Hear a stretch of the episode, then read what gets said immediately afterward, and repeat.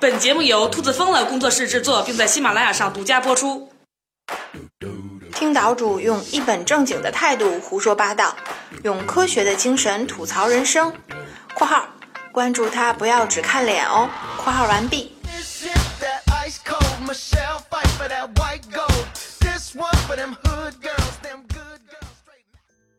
今天兔大王给大家提的问题是：美国法律规定，给总统候选人的个人捐款最多不能超过多少美金？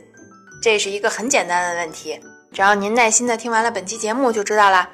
大家不要忘了把问题的答案直接发到我们的微信公众平台的后台上，兔大王将在所有提供正确答案的朋友里随机抽出五个送一份小礼品。还没有关注我们的微信订阅号的朋友们。在微信里边搜索“岛主的风言风语”，或者搜索微信号“岛主全拼二二”，就可以找到我们啦。大家好，欢迎收听风言风语。还有最后一周时间呢，第五十八届美国总统大选啊就要进行最终的全民投票。今年这一届呢，虽然好像是群魔乱舞，但是呢，咱们不能光看热闹，还是要学点啊有价值的东西。我真怕跟他们学坏了。还是有可取之处的，正所谓是世事洞明皆学问，人情练达即文章。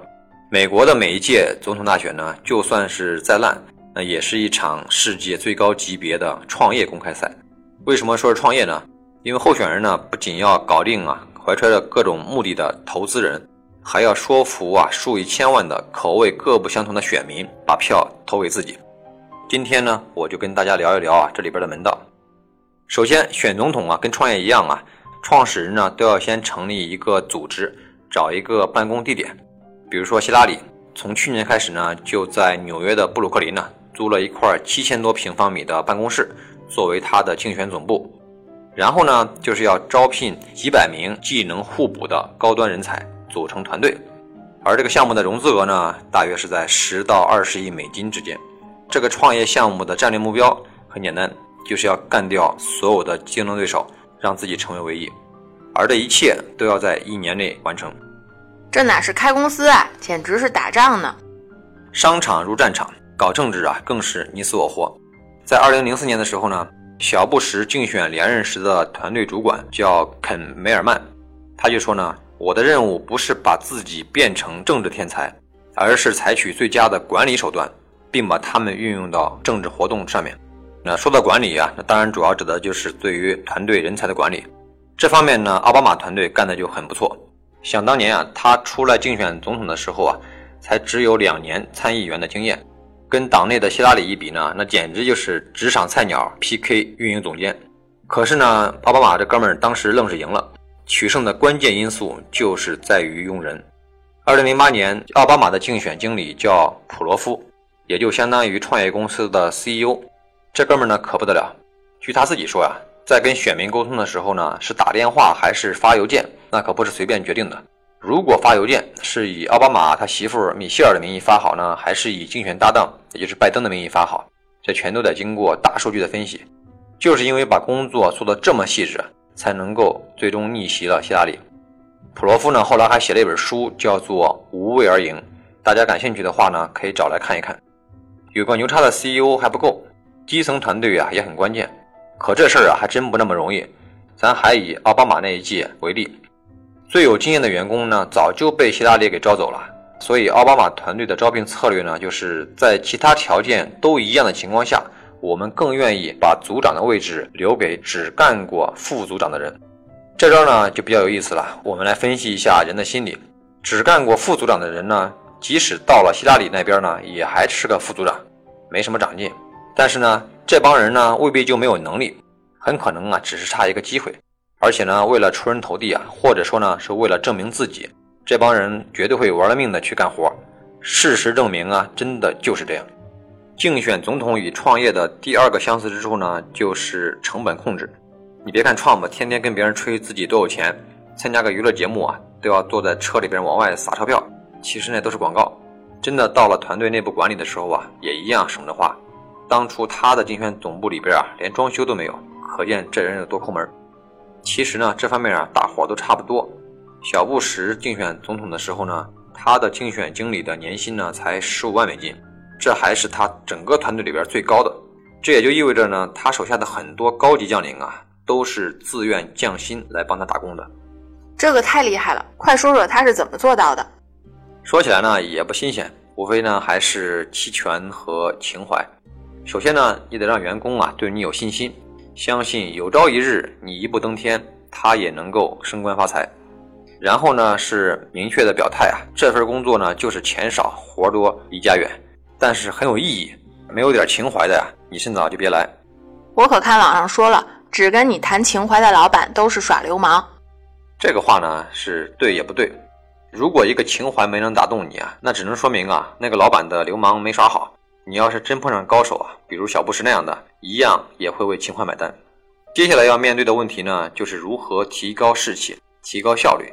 你想想看啊，一帮兄弟跟着你干，拿着低工资，没日没夜的加班，还经常啊被竞争对手啊泼脏水，团队士气呢很容易受挫。在这方面呢，我们又可以向奥巴马学习。二零零八年，奥巴马赢的确实是很艰难，在新罕布什尔州的初选中呢，他就败给了希拉里。当时团队士气啊一度非常低落，这个时候啊就看出来奥巴马的忽悠能力了啊不对，应该是政治才能。他首先呢向大家承认这个的确是一次打击，然后呢承诺啊一定会弄清楚问题出在哪里，以及呢他将如何带领团队度过危机。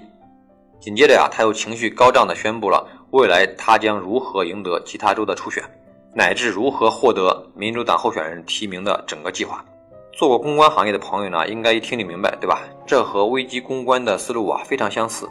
第一，别耍赖，坦率的承认错误；第二，求原谅，承诺呢一定会解决问题；第三呢，转移话题，告诉大家未来的计划。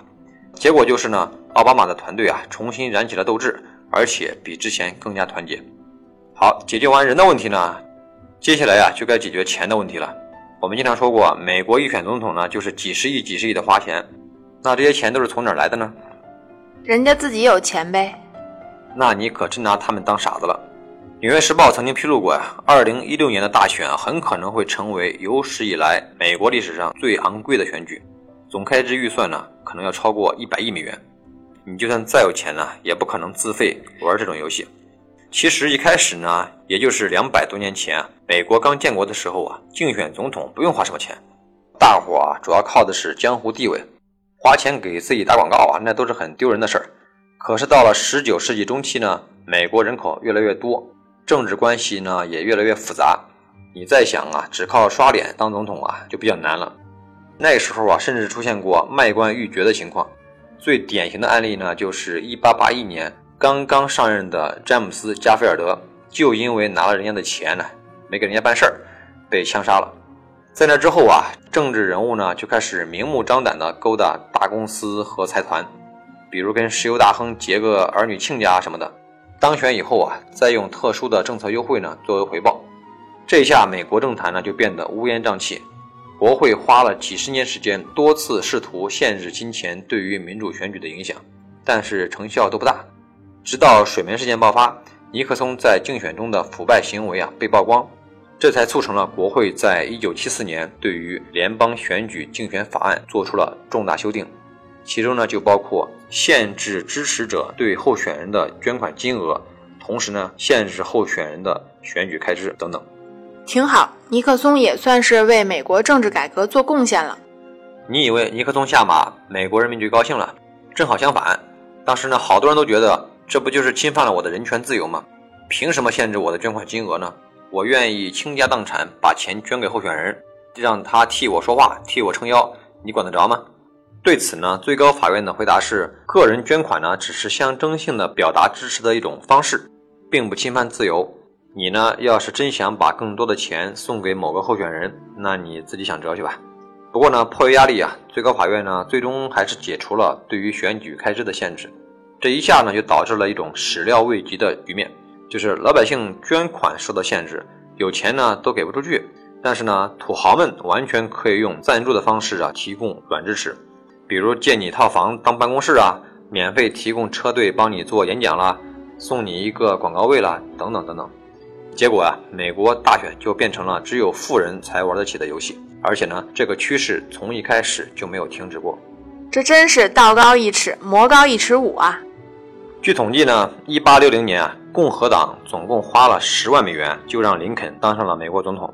一百年后呢，也就是一九六零年呢，这点钱呢也就刚够让候选人在电视上嘚吧半个小时。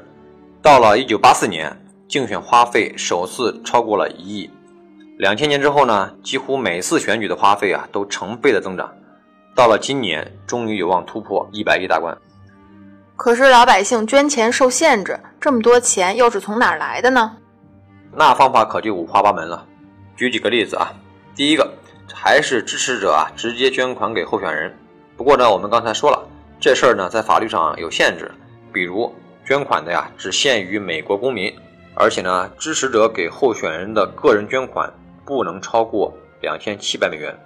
不行，老娘就是有钱，非捐出去不可，怎么办？那也有办法，只要不直接捐给候选人就行了。于是呢，美国就诞生了一个间接支持竞选的渠道，叫做超级政治行动委员会。你有钱呢，就可以捐给他。他呢，虽然不能把钱啊直接转交给候选人，但是呢，可以用这笔钱呢替他支持的候选人打广告。这样的话呢，大家皆大欢喜。据说啊，本届啊只有钱多人傻的创拒绝了超级政治行动委员会的捐赠。第二个渠道啊，就来自于那些有实力的大款。这里边呢，还有一个行话叫做打包机。举个例子你就明白了。二零零三年，小布什寻求连任呢，为此举办了一系列的筹款晚会。首次晚会呢，就迎来了将近一千四百名的支持者。这些人呢，不多不少。每人给布什开了一张两千美金的支票，也就是二百八十万美元。像这种集体捐款呢，就被称为是打包机。二零一二年，据说奥巴马收到了超过三百份的打包捐款，具体是多少钱呢？您自己算去吧。